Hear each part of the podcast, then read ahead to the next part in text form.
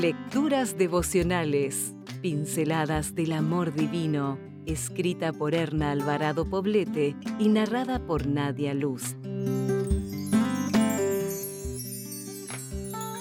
19 de septiembre. ¿Quién manda en la casa? Parte 3. Estén sujetos los unos a los otros, por reverencia a Cristo.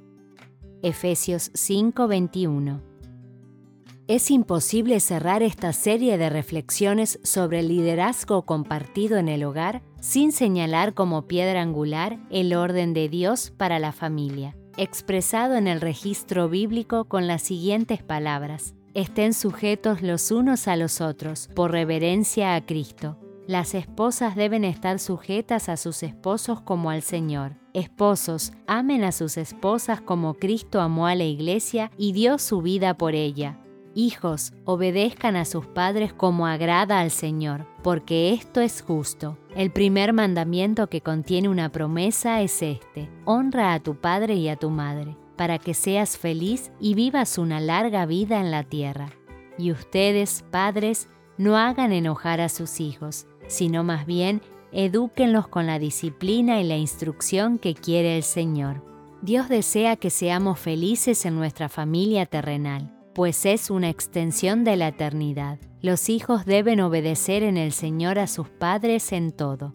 Los hijos deshonran a sus padres y a Dios cuando usurpan el rol de estos y se rebelan a su autoridad. Asimismo, los padres deben hacer que sus hijos obedezcan sin provocarlos a ira, es decir, con una autoridad cristiana basada en un amor profundo. Por su parte, las esposas no arrebaten el liderazgo que les corresponde a sus esposos. Deben recordar en todo momento que Dios los ha puesto como sacerdotes de la familia. Así también los esposos rudos y autoritarios están muy lejos del ideal de Dios, por más que piensen que lo están haciendo bien.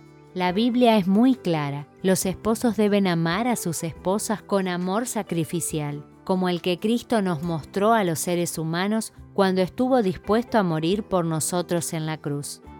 Esposos y esposas, padres y madres, hijos e hijas, cumpliremos con este ideal cuando permitamos con docilidad y humildad que Cristo Jesús more en nuestro corazón y su presencia se haga evidente en el hogar a través de nuestro comportamiento. Sigamos sus instrucciones, que tuvieron, tienen y tendrán validez para toda familia que desea formar parte de la gran familia de Dios. ¿Quién debe mandar en casa? Los principios y valores del Evangelio acatados por unos esposos que comparten el liderazgo y puestos en práctica por unos hijos que a su debido tiempo pueden ir tomando decisiones. Si desea obtener más materiales como este, ingrese a editorialaces.com.